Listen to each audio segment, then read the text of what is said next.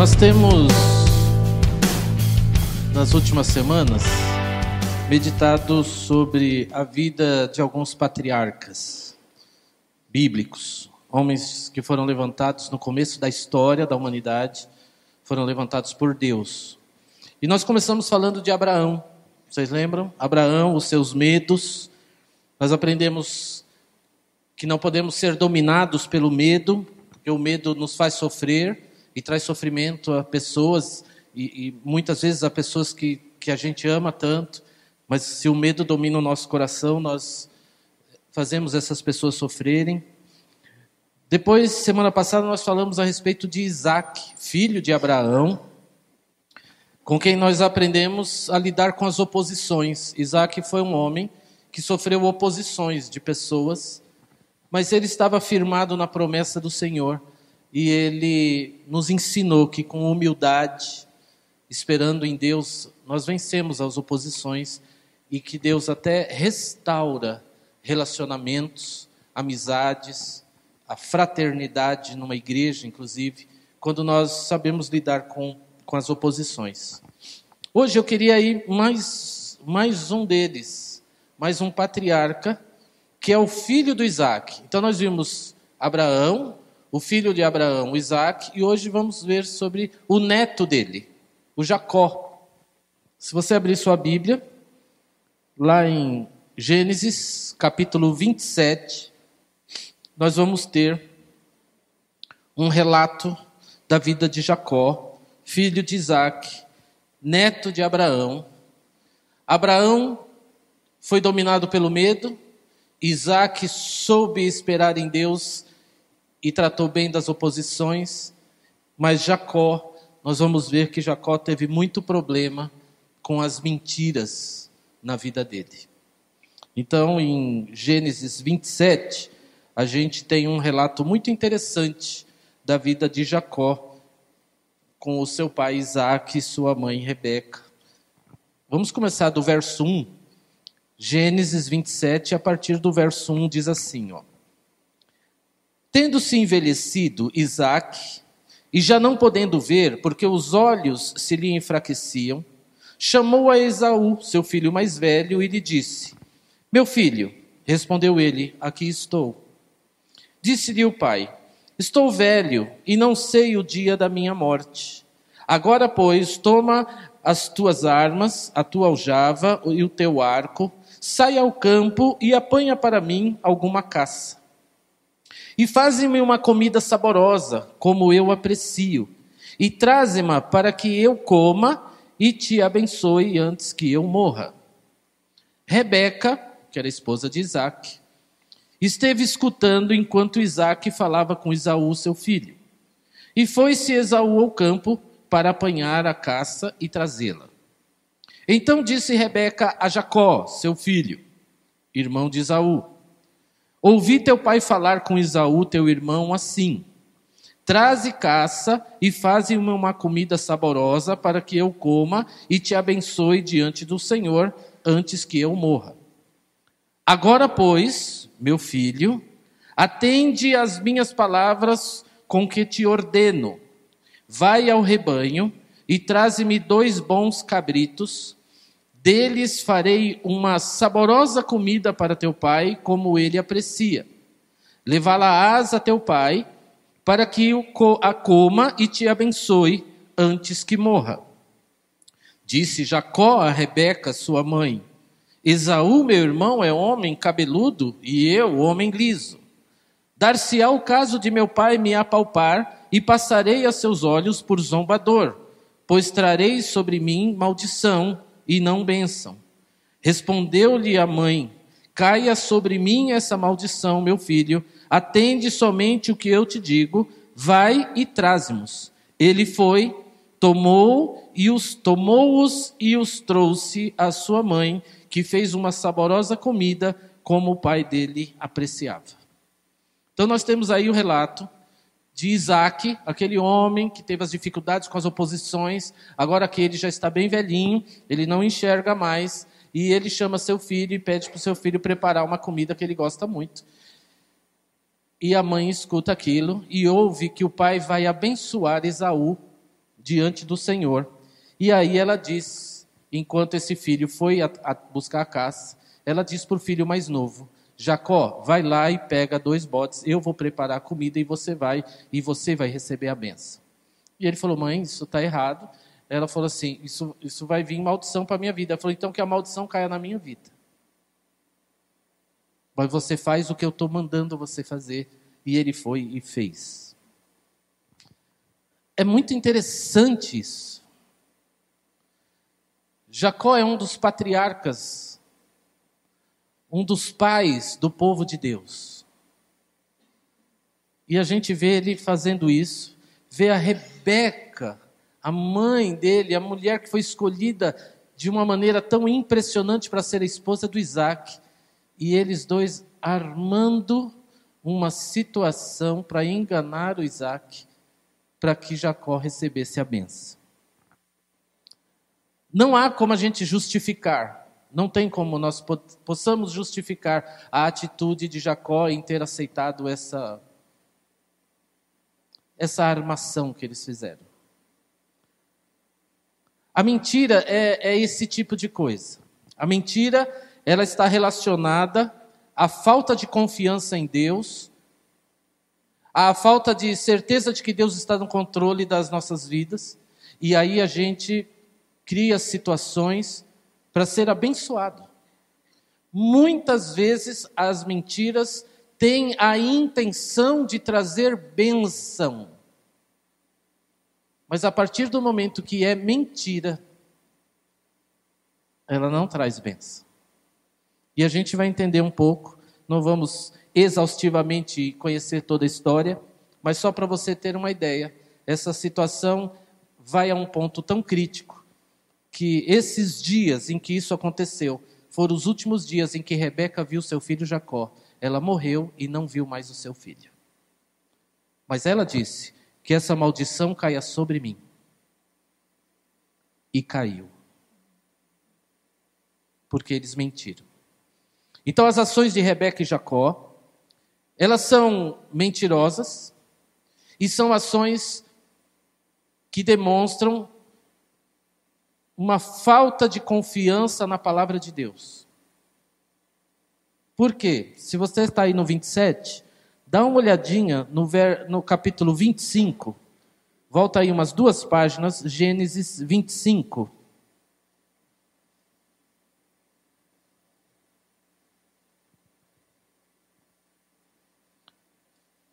Olha a promessa que Deus fez para Isaac ou para Jacó, ou para os descendentes de Abraão. Gênesis 25, a partir do verso 19. São estas as gerações de Isaac, filho de Abraão. Abraão gerou a Isaac. Era Isaac de 40 anos quando tomou por esposa Rebeca, filha de Betuel, o arameu de Padã Arã, e irmã de Labão, o arameu. Isaac orou ao Senhor por sua mulher, porque ela era estéril. E o Senhor lhe ouviu as orações, e Rebeca, sua mulher, concebeu. Os filhos lutavam no ventre dela. Então disse: Se é assim, por que vivo eu? Consultou ao Senhor.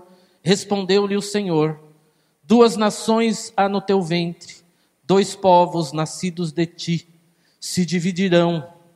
Um povo será mais forte que o outro, e o mais velho servirá ao mais moço. A promessa de Deus, Rebeca está grávida de Esaú e Jacó, e a promessa é: o mais velho, o que sair primeiro, vai servir o mais novo. E depois a gente vai ver no, no nascimento dessas crianças que Esaú sai primeiro, mas agarrado no calcanhar do Esaú vem o Jacó. Aliás, o nome Jacó significa exatamente isso: segurando no calcanhar. A palavra Jacó significa segurando no calcanhar. Mas por que depois a história se desenrola a respeito do Jacó como alguém trapaceiro? Desde essa segurada no calcanhar, como se ele quisesse puxar Isaú de volta e ele sair primeiro. Essa palavra Jacó também tem essa, essa tradução ou esse entendimento. Jacó também significa trapaceiro, aquele que engana, aquele que quer tirar vantagem. E esse é o nome de um dos patriarcas, um dos, dos pais do povo de Deus. Não é interessante que, se nós olharmos para a nossa vida hoje em dia, a gente vai ver que muitas vezes a gente usou de mentira para se dar bem?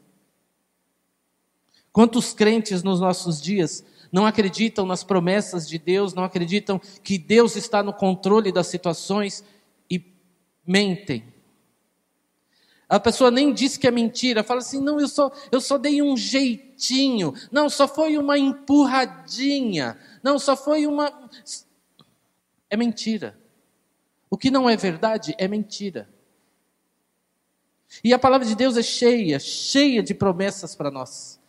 Eu marquei algumas aqui. Olha, olha essa promessa em Mateus 28. Mateus 28.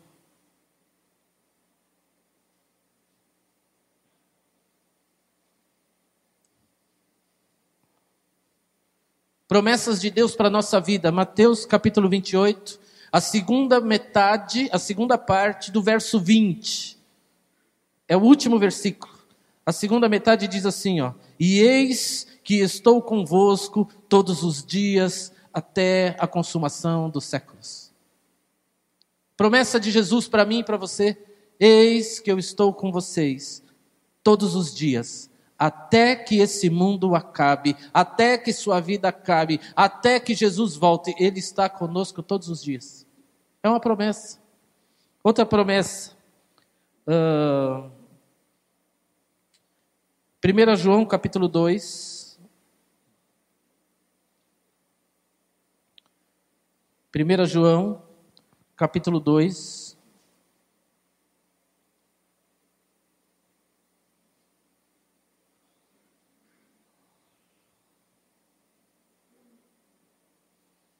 Olha que promessa maravilhosa. 1 João capítulo 2, verso 25. E esta é a promessa que ele mesmo nos fez, a vida eterna. Ele prometeu. Se ele prometeu, aquele que se arrepende dos seus pecados e se entrega a Jesus Cristo, tem a vida eterna. É promessa. Ele, ele não é mentiroso, ele não é homem para mentir. Ele prometeu. Vamos ver outro aí, ó. Evangelho de João, capítulo 10.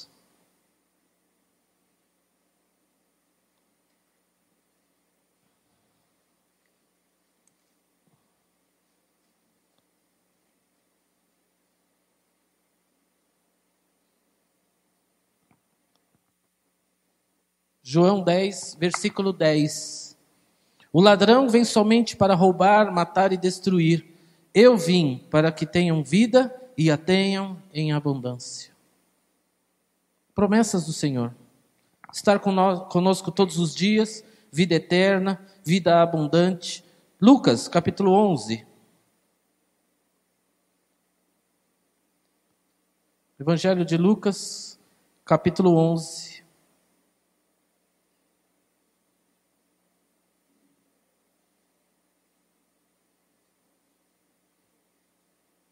Outra promessa, olha que promessa maravilhosa essa. Versículo 13. Lucas 11, 13. Ora, se vós que sois maus, sabeis dar boas dádivas aos vossos filhos, quanto mais o Pai Celestial dará o Espírito Santo àquele que, lhes que lhe o pedirem. Promessa de Deus, o Espírito Santo é promessa de Deus. Ele falou que enviaria e enviou. Deus, Deus cumpre, Jesus cumpre. Mais uma. Lá em João, João capítulo 16. Evangelho de João 16.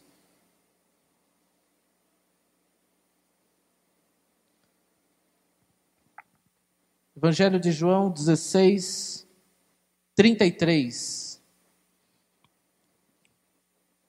Estas coisas vos tenho dito para que tenhais paz em mim. No mundo passai por aflições, mas tende bom ânimo. Eu venci o mundo.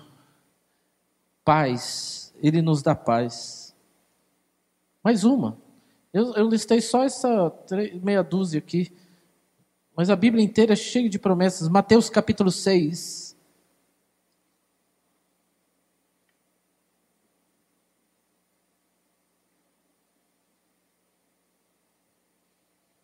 Olha essa promessa, uma promessa tão prática a respeito da nossa vida diária. Mateus capítulo 6. Olha o que diz o verso 31. Portanto, não vos inquieteis dizendo que comeremos, que beberemos, ou com que nos vestiremos. Porque os gentios é que procuram todas estas coisas, pois vosso Pai Celestial sabe que necessitais de todas elas. Buscai, pois, em primeiro lugar o reino de Deus e a sua justiça, e todas estas coisas vos serão acrescentadas. Buscai em primeiro lugar o reino de Deus e sua justiça, e você vai ter o que comer, o que beber, o que vestir. É promessa de Deus. Estar conosco todos os dias, vida eterna, vida abundante, Espírito Santo, paz, sustento diário. Nós não precisamos duvidar de Deus. Nós não precisamos fazer armações para ser abençoados por Deus, nós já somos abençoados por Deus. Todos nós que servimos a esse Senhor somos alvo do seu amor e das suas promessas. O que, que nós precisamos? Nós precisamos crer na palavra de Deus. O que faltou para Rebeca, para Jacó, é que eles se esqueceram daquela promessa de que Jacó seria alguém abençoado por Deus e um líder de uma grande nação abençoada por Deus. E aí eles fizeram uma armação, eles, eles criaram uma situação terrível. Enganaram o pai. Eles não acreditaram. Eles não levaram a sério a palavra de Deus. Jeremias capítulo 29 vai dizer que nós temos que confiar em Deus. Esse é um texto muito conhecido. Jeremias 29,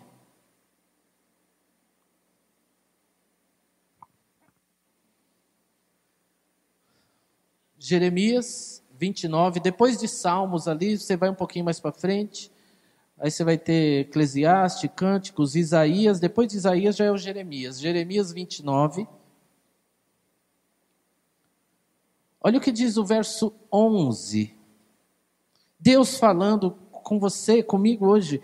Eu é que sei que pensamentos tenho a vosso respeito, diz o Senhor. Pensamentos de paz e não de mal para vos dar o fim que desejais. Nós só precisamos crer. Deus sabe o que nós precisamos, Ele sabe. Ele é o nosso Pai, Ele é nosso Senhor, Ele é o nosso Criador, Ele é o nosso Deus, Ele nos conhece. Ele sabe exatamente o que cada um de nós precisa individualmente. Ele sabe qual é a minha necessidade, qual é a necessidade da Laura, a necessidade do Arno. Ele sabe a necessidade de cada um de nós por nosso nome. E ele nos atende, nos abençoa segundo a nossa necessidade.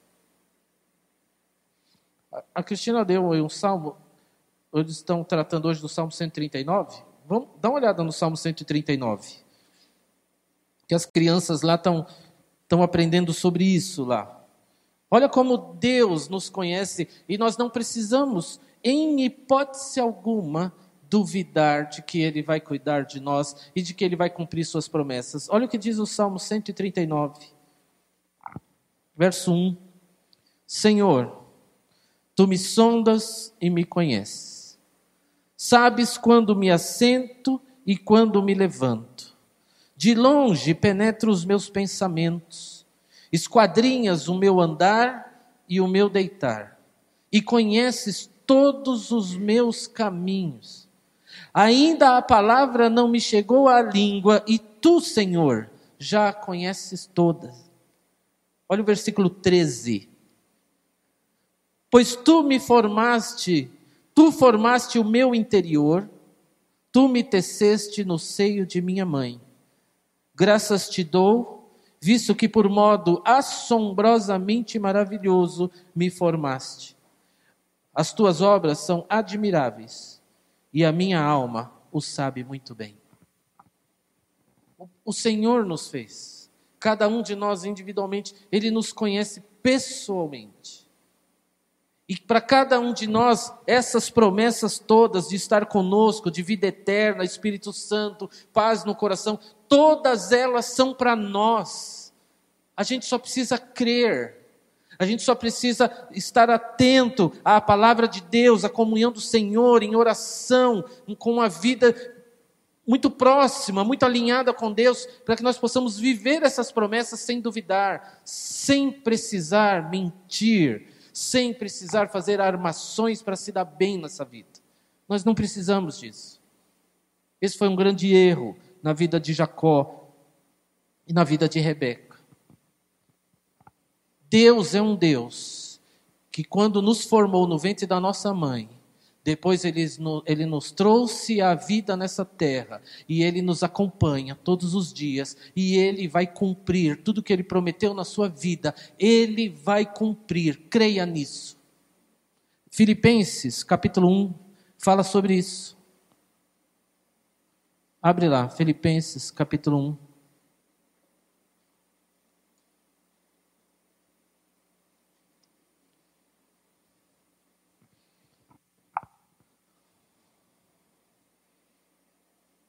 Paulo escrevendo para a igreja de Filipos, ele diz assim, ó, no versículo 6, Filipenses 1, 6. Estou plenamente certo, eu tenho certeza absoluta de que aquele que começou a boa obra em vós há de completá-la até o dia de Cristo Jesus. Ele vai completar. Isso aqui é a palavra do Senhor, foi inspirado pelo Espírito Santo de Deus. Ele vai completar toda a boa obra que ele começou na minha vida e toda a boa obra que ele começou na sua vida. Você não precisa fazer nenhum tipo de armação, você não precisa mentir, não precisa acelerar processos. Deixa Deus trabalhar no tempo dele. Isso é tão impressionante. Ontem nós eu fui fazer um casamento lá em Paranaíba. Foi um bate-volta. Fui para lá de tarde e voltamos na mesma noite. E eu encontrei uma pessoa que é da igreja que nós éramos anteriormente, a segunda igreja batista de Paranaíba. E essa moça, ela é casada há 12 anos. E ela e o esposo queriam muito ter filhos. E nesses 12 anos, eles oraram eles jejuaram, eles choraram, eles foram ao médico, eles vieram a Rio Preto muitas vezes fazer tratamento, fizeram tratamento, gastaram muito dinheiro, muito dinheiro, com inseminações, com, enfim. Nada disso dava certo. Eles foram para adoção. Na adoção deu tudo errado, não conseguiram adotar e não teve jeito e fechou as portas, 100%. Ontem nós fomos lá. Essa moça simplesmente amanheceu um dia, há 10 semanas atrás, fez um teste, ela estava grávida. Ela foi na médica, a médica falou assim: Eu sei lá, isso é um milagre de Deus. Porque com os resultados do exame seus e do seu marido, é impossível você estar grávida. Mas a médica disse para ela assim: Você está muito grávida. E a médica disse: Isso é um milagre. E ela está grávida. Ela está felicíssima. Cristina acompanhou ela muito tempo para evitar que ela entrasse em depressão, porque ela, ela, ela queria um filho. Depois que ela deixou tudo, ela deixou tudo. Antes de virmos para cá, ela falou assim: Eu não vou mais, não vou mais fazer exames, é, não vou mais fazer tratamentos, eu não vou fazer. Se Deus não quer, tudo bem, eu, eu descanso. É a vontade de Deus, está bom para mim. E ela é muito missionária, assim, ela é muito agitada, ela gosta de evangelizar. E ela falou assim: então é para eu viver assim, tá bom. Poucos dias depois, ela engravidou. Porque Deus cumpre. Deus cumpre na vida dos seus filhos os seus planos que são maravilhosos. Essa moça está grávida. Ela vai, quando o neném nascer, ela vai fazer um culto de ação de graças no sábado. Ela faz questão que a gente esteja lá, porque a gente acompanhou quatro anos, dos 12 anos da luta dela, a gente estava junto. E a gente não podia fazer nada, os médicos não podiam fazer nada, a gente só podia orar e dizer para ela assim: não perca a fé em Jesus, fica firme. Muitas pessoas não têm filhos e estão indo para frente na vida. Ela falou assim: mas eu queria tanto. E agora está lá, ela está grávida, de 10 semanas. E esse bebezinho, eu tenho certeza, é obra do milagre de Deus na vida dela, porque Deus cumpre, Deus cumpre as suas promessas, creia nisso. Um grande exemplo na Bíblia para nós é Jesus. Jesus nunca recorreu à mentira. Jesus não acelerou seu processo de entrega da sua vida por nós. Jesus não, não tentou escapar das situações ruins. Jesus foi vivendo a vida, sempre dizendo a verdade, sempre pagando o preço da verdade. Ele foi ele quem ele era mesmo, um homem de Deus perfeito, varão perfeito, que obedecia ao seu pai, dependente de Deus. Esse foi Jesus. Ele sempre usou da verdade. Deus nos conhece e tem planos para as nossas vidas e Ele vai cumprir cada um deles. O que, que eu tenho que fazer? Orar e dizer assim: Deus, os teus planos na minha vida são planos de bênção para a minha vida, então eu vou descansar no Senhor vou ler a minha Bíblia, vou falar de Jesus para as pessoas, eu vou viver na comunhão dos meus irmãos e eu vou viver a vida na dependência do Senhor. E está tudo bem. E está bom, Jesus. E deixa que Ele vai cumprir os planos que Ele tem, que Ele tem para a sua vida. A mentira traz muitas consequências. Se você voltar lá em Gênesis 27, nós vimos o relato de como foi feita toda aquela armação entre Rebeca e Jacó. Mas a mentira, ela traz consequências graves. E a gente pode ver alguns trechos. O que, que aconteceu? Jacó foi ao campo, lá onde eles tinham as criações, pegou os dois bodes, preparou o alimento, levou para Isaac. Isaac não enxergava, e a Bíblia diz que Esaú era um homem muito peludo, mas Isaac não era, era um, era um moço sem pelos, assim, muito liso, como diz a Bíblia. E aí, para enganar o pai, eles pegaram a pele do bode, cobriram a mão do Jacó. Então, Jacó e, ele vestiu a roupa do Esaú. Então, quando ele chegou lá, o pai cego, ele sentiu o cheiro da comida, o cheiro da comida batia. Ele falou: Vem pertinho que eu quero cheirar você também. Aí cheirou, como era a roupa do Esaú, tinha cheiro do Esaú. Ele passou a mão no Jacó e aí ele sentiu a pele do dos bodes. Ele sentiu que tinha pelo e ele foi enganado e ele abençoou Jacó. Quando Esaú chega, o Isaac falou assim: Mas eu já dei a benção. Mas ele falou: Mas não foi para mim, porque agora que eu estou chegando. Ele falou: Ah, então eu fui enganado. Olha o que diz o verso do capítulo 27 de Gênesis, o verso 41. Passou Esaú a odiar Jacó por causa da bênção com que seu pai o tinha abençoado, e disse consigo: Isaú falou no coração dele: Vem próximos dias, os dias de luto do, por meu pai. Então matarei Jacó, meu irmão.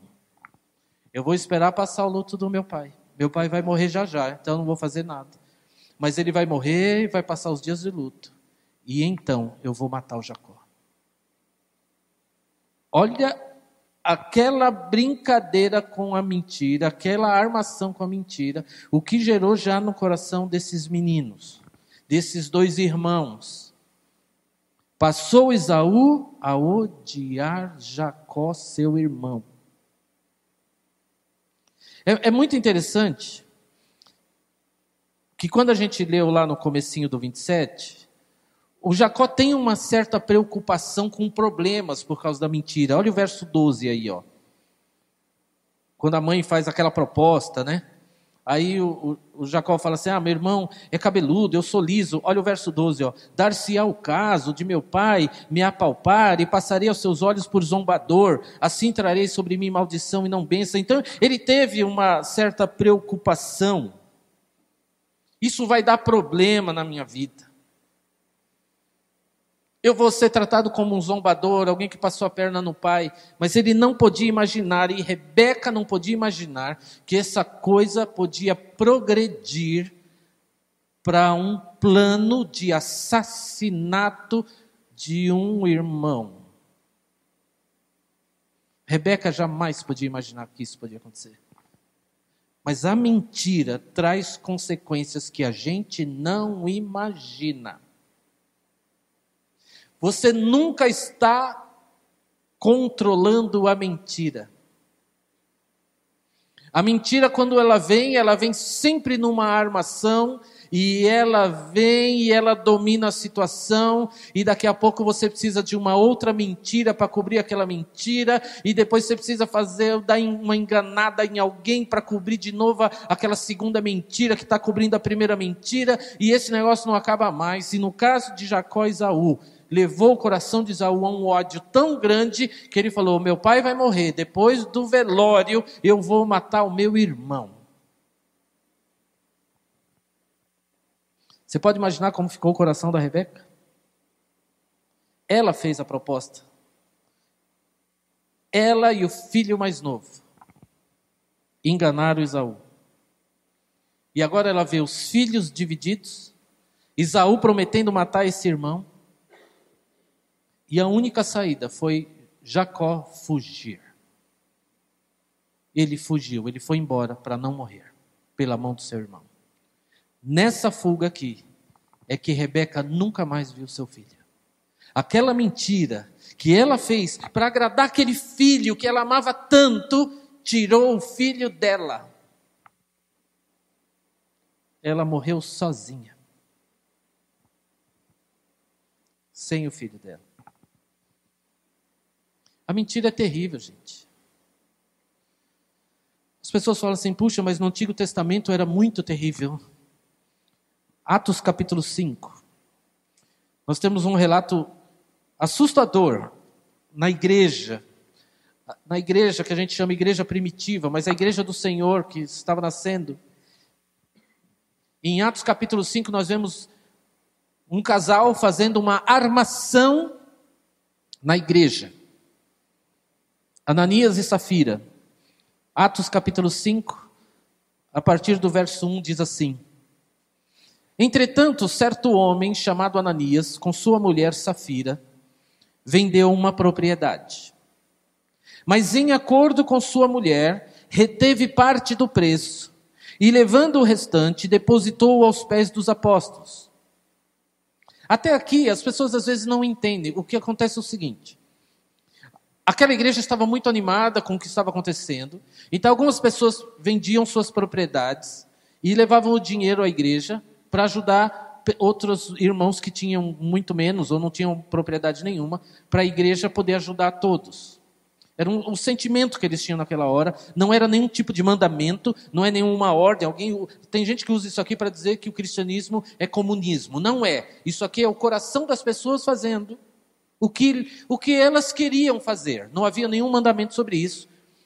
Mas Ananias e Safira viam que as pessoas que faziam isso ganhavam elogios das pessoas.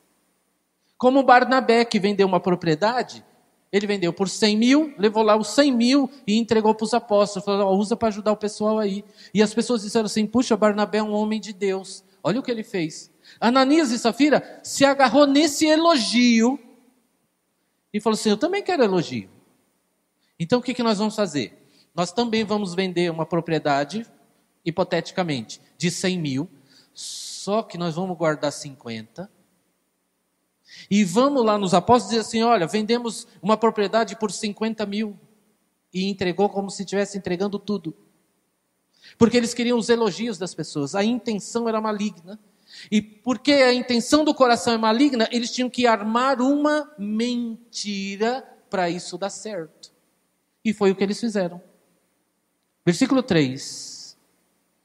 Então disse Pedro: Ananias, por que encheu Satanás teu coração para que mentisses ao Espírito Santo, reservando parte do valor do campo? Aqui a casa caiu. O Espírito Santo revelou a Pedro que Satanás encheu o coração de Ananias e de Safira para reter parte do dinheiro e fazer uma média no meio da igreja para receber elogios. E olha que impressionante. Porque Satanás encheu teu coração para você mentir ao Espírito Santo. Vocês estão mentindo ao Espírito Santo, Ananias. Isso aqui é muito sério, isso aqui é motivo de muito estudo. Porque é uma questão que fica assim: se eu fizer qualquer coisa na igreja com uma outra intenção que não é adorar a Deus, e para fazer isso eu uso de subterfúgios ou de politicagem ou de mentiras, eu estou mentindo para o Espírito Santo? Porque a consequência de mentir para o Espírito Santo é gravíssima. Olha o que aconteceu. Versículo 4. Conservando o valor, porventura, não seria teu? Quem falou para você dar qualquer coisa, Ananias? Se você ficasse com esse dinheiro, não era seu. Ninguém pediu para você dar nada, e ele é seu.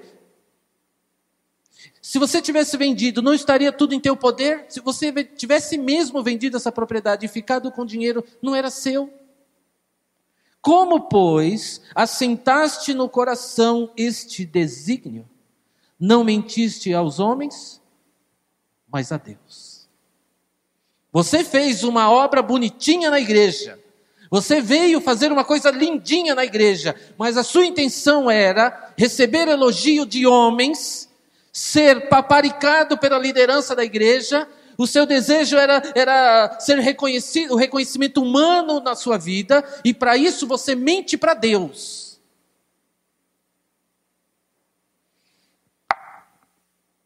Verso 5. Ouvindo essas palavras, Ananias caiu e morreu. Sobrevindo grande temor a todos os ouvintes. Foi na frente de todo mundo, a igreja estava reunida. Levantando-se os moços, cobriram-lhe o corpo e levando-o sepultaram.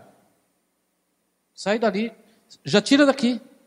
Esse pecador, esse mentiroso, mentiu a Deus, já morreu. Tira daqui. Já foram enterrar ele. Três horas depois, verso 7. Três horas depois, entra a mulher de Ananias, a Safira, não sabendo o que aconteceu ou o que ocorrera. Então Pedro, dirigindo-se a ela, perguntou: Me diz uma coisa, Safira. Vendestes por tantos dinheiros, você vendeu por tal valor aquela terra? Ela respondeu: Sim, por tanto. Foi por 100 mil? Sim, foi 100 mil. Foi, não, ele perguntou: Foi por 50 mil que vocês venderam? Sim, por 50 mil. E ela sabia que não era. Versículo 9: Tornou-lhe Pedro: Porque entrastes em acordo para tentar o Espírito do Senhor? Eis aí à porta os pés dos que sepultaram teu marido, e eles também te levarão. No mesmo instante caiu ela aos pés de Pedro e morreu. Entrando os moços, acharam-na morta e, levantando-a, sepultaram-na junto com o marido. E sobreveio grande temor a toda a igreja e a todos quantos ouviram a notícia desses acontecimentos. Toda mentira vai gerar uma desgraça. Toda mentira, toda estratégia para encobrir intenções malditas dos nossos corações, do velho homem que habita em nós, que toma conta da nossa consciência e passa a agir quando não estamos em comunhão com Deus. Toda mentira vai trazer consequências desastrosas para nós. Não tem jeito.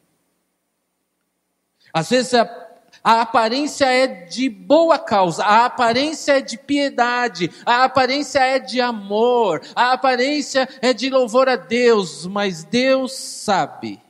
Deus conhece o nosso coração. Salmo 139. Ele nos formou, ele nos conhece por dentro. Toda mentira vai trazer problemas para a nossa vida.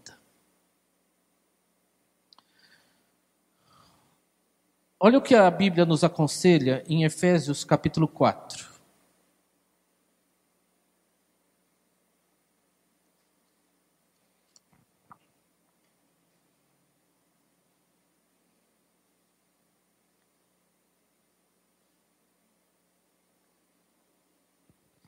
Efésios capítulo 4.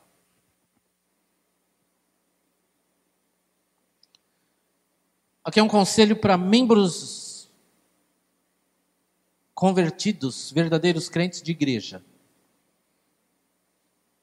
Para pessoas da igreja. Efésios 4, 25. Por isso, deixando a mentira, Fale cada um a verdade com o seu próximo, porque somos membros uns dos outros. Deixando a mentira, fale cada um a verdade com o seu próximo.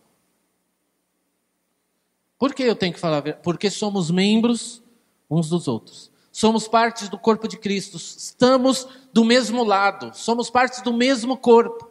Como que eu posso mentir para o meu próprio corpo? Não vai dar certo. Vai trazer consequências. Toda mentira é tirando alguma coisa de alguém em meu benefício. Se eu minto no corpo, eu prejudico o corpo. Por isso que a Bíblia condena, por isso que Jesus sempre foi muito enfático com aqueles religiosos: vocês são hipócritas. Eles foram lá se batizar com João Batista. João Batista falou assim: vocês são raça de víboras, vocês são mentirosos. Vocês estão todos na mesma comunhão, não estando, mas estão na mesma igreja, e vocês mentem uns para os outros. O que vocês falam a gente não escreve, porque é mentira. O seu coração não pensa assim. É por isso que é, essa questão da, da hipocrisia, da falsidade, essa coisa da, do relacionamento mentiroso, isso é muito chocante, porque vai nos levar a mentir uns para os outros. Não há igreja que sobreviva a isso. É melhor pagar o preço de falar a verdade e aguentar o tranco de uma confusão, mas resolver, do que eu ficar de mal com Enéas, mas toda vez que eu encontro ele, eu bato nas costas dele, ô oh, meu irmão querido, paz do Senhor. E no meu coração fala assim: ah, se eu pudesse falar as verdades para esse cara, eu falava. Então por que não fala? Então por que eu fico agindo com hipocrisia? Por que, que eu fico minando o corpo de Cristo? Por que, que eu fico causando esse câncer? Quantas pessoas são provocadores de câncer no corpo de Cristo? Porque são incapazes de falar a verdade preferem a mentira, preferem as armações. E a Bíblia está dizendo: deixando a mentira, cada um fale a verdade com seu próximo, porque somos membros uns dos outros, nós somos do mesmo corpo. Olha o que diz Efésios capítulo 6.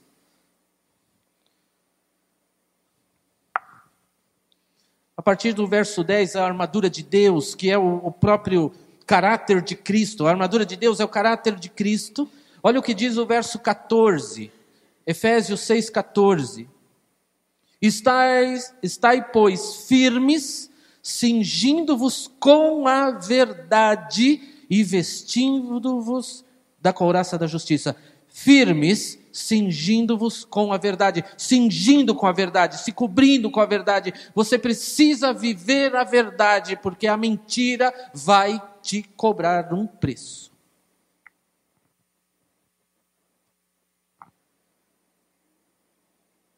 Só tem uma saída para mentira: o arrependimento.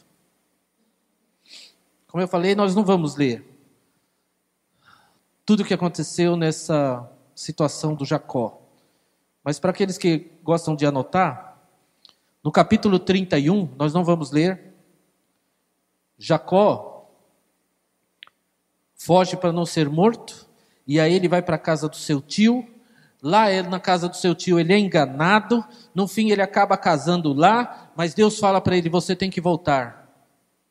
A promessa que eu dei na sua vida vai se cumprir e você vai voltar. Jacó, arruma suas coisas, pega sua família e volta. E aí ele obedece. No capítulo 32, ele está voltando. Aí no capítulo 32, ele manda mensageiros adiante para ir tratando o coração do seu irmão Isaú porque ele já está arrependido. Aquilo todo causou muito transtorno na vida dele. Ele está arrependido, então ele começa a mandar mensageiros. Ele está voltando para a casa dele, mas ele está mandando gente na frente para dizer assim: olha, Jacó está arrependido. Ele já mudou o coração dele. Ele não quer mais, nunca mais fazer esse tipo de coisa. Mas aí ele fica sabendo que o Isaú está vindo no encontro dele com 400 homens e aí eu acredito que ele pensou: meu irmão, que pequenininho, já era peludo daquele. E era depois, como jovem, um troço daquele, um homem forte daquele. Agora ele está vindo com 400. Nós estamos fritos. O que, que ele faz? Ele põe gente na frente, e mais gente na frente, e ele pega a esposa dele e põe lá atrás. Porque o Isaú está vindo aí. Mas sabe o que é impressionante? É que Deus,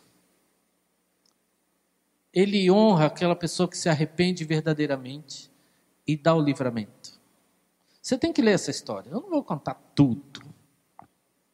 Mas o Isaú perdoou o seu irmão. Eles se abraçaram e se beijaram e se perdoaram. E aquela história acaba bem.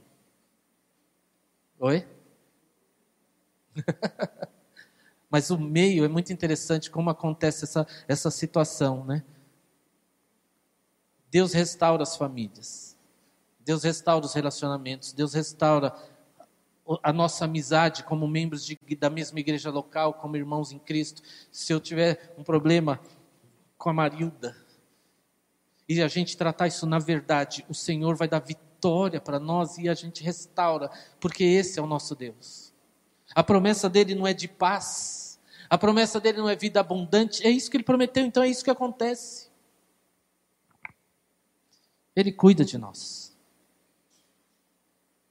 Jacó se arrependeu, e ele se arrependeu de um tanto, que Deus até mudou o nome dele. Ele passou a se chamar Israel. Porque ele já não é mais o enganador. Ele foi transformado pelo poder de Deus na vida dele. A mentira é uma expressão muito forte do nosso egoísmo. A gente mente porque a gente quer se dar bem. A gente mente para a gente tirar a vantagem. Esse, esse é o nosso objetivo. Mas o arrependimento, depois da mentira, a mudança de, de coração, é uma expressão de que Jesus habita na sua vida e ele faz transformações verdadeiras no seu coração. Isso, isso é o que a palavra de Deus diz. Olha o que diz lá em 2 Coríntios, capítulo 5.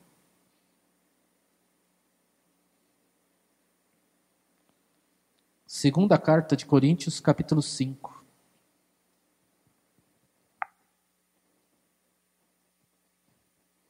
Deus é o Deus da reconciliação. O nosso Deus é o Deus da reconciliação. Olha o que diz aí, 2 Coríntios capítulo 5, verso 18. 2 Coríntios 5, 18. Ora, tudo provém de Deus, que nos reconciliou consigo mesmo por meio de Cristo e nos deu o ministério da reconciliação, a saber, que Deus estava em Cristo, reconciliando consigo o mundo, e não imputando aos homens as suas transgressões, e nos confiou a palavra da reconciliação. A vinda de Jesus trouxe a reconciliação do homem com Deus. E aí, esse homem, agora reconciliado com Deus, recebe do Senhor a palavra da reconciliação. Ele passou para nós a possibilidade de exercermos um ministério de reconciliação. É por isso que uma igreja não pode viver em guerra. Nós somos os portadores do ministério da reconciliação e ele confiou, finalzinho do verso 19, e ele nos confiou a palavra da reconciliação. Sabe qual é a palavra que sai da minha boca? Vamos fazer as pazes, vamos resolver. Vamos resolver? Mas você me ofendeu, é verdade, eu ofendi, eu estava com raiva, eu ofendi, me perdoa, você me perdoa. Não, mas você falou mal de mim, horrores, eu falei, eu falei. Você me perdoa, eu falei. E não há justificativa para eu ter falado. Aí a gente tem que pegar essa situação e jogar para o Isaac. Como é que o Isaac lidou com essa situação de oposição? Em humildade, em amor, reconciliação e buscando a Deus. O que, que a gente tem que fazer com isso? Não ficar com o medo de Abraão, que acabou escondendo a situação e gerou um problema para sua esposa, gerou problema para o faraó, gerou problema para um monte de gente. Não, a gente tem que resolver com a verdade, em amor, ainda que haja consequências. Pastor, mas isso pode dar um rolo tão grande e a outra pessoa não me perdoar. Aí é um problema agora é dela, não é mais seu. Você falou a verdade. Você resolveu. Jacó vinha arrependido. Se Esaú encontra com ele e mata ele, Deus castigaria Esaú de uma maneira tremenda. Porque Jacó já tinha sido restaurado. E ele já vinha com o ministério da reconciliação. Último texto. Não, penúltimo. Não vou mentir para vocês, não. 1 Tessalonicenses capítulo 5.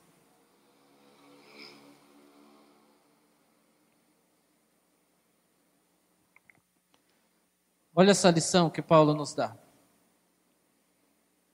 1 Tessalonicenses, capítulo 5, versículo 22. Abstende-vos de toda forma de mal. Evite qualquer forma de mal na sua vida. Você quer começar por algum lugar uma vida nova? Se abstende de toda forma de mal. Diga a verdade. A qualquer preço, diga a verdade. Sem mais armações. Sem criar situações para fugir de consequências. Diga a verdade. Nós não precisamos temer o futuro, está na mão de Deus. Se você é crente em Jesus Cristo, se você verdadeiramente foi transformado por Ele, creia, Deus está no controle da sua vida e de qualquer situação na sua vida, e Ele vai tornar isso em bem ainda que pareça horrível. No final da vida do apóstolo Paulo, ele está preso, condenado à decapitação. Vão cortar sua cabeça. E ele diz assim: não tem problema. O leão não vai mais poder me alcançar. Porque eu vou para a glória, eu vou encontrar com o meu Pai se falando a verdade e vivendo da maneira mais correta que seja possível para um ser humano em Deus, se ainda assim isso te levar à morte, creia, é o melhor. É o melhor. Agora sim, último texto. Romanos 8. Esse é bem conhecido nosso.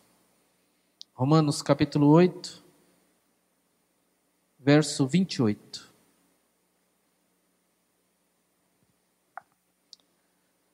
Sabemos, então temos que saber. Se ele está dizendo aqui sabemos, nós temos que saber mesmo. Sabemos que todas as coisas cooperam para o bem daqueles que amam a Deus, daqueles que são chamados segundo o seu propósito. Deus nos chamou, aqueles que são salvos, Deus nos chamou para o seu propósito.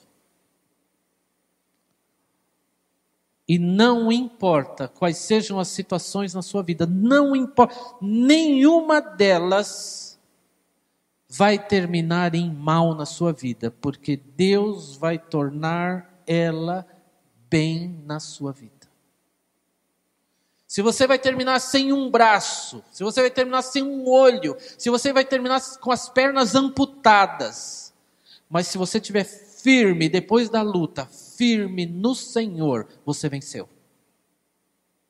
Você venceu. Não, eu quebrei, perdi tudo, estou no olho da rua vivendo de favor, mas eu sei que quando eu oro, Deus me ouve. Você é vencedor. A teologia da prosperidade vai dizer que você só está na bênção quando você tem coisas. E a Bíblia diz que é o contrário disso. Quando você tem Jesus de verdade, é que você é rico. Ainda que as circunstâncias te levem para o esmagamento completo de qualquer possibilidade de alguma coisa material na sua vida, ou até de sentimentos, de relacionamento, se tudo ruir e Jesus continuar sendo o Senhor da sua vida, creia, você é mais que vencedor. Porque todas as coisas cooperam para o bem daqueles que amam a Deus. Não deixe de amar o Senhor porque aí as circunstâncias vão se tornar em bem na sua vida. Ame a Jesus de todo o seu coração. Vamos ficar de pé?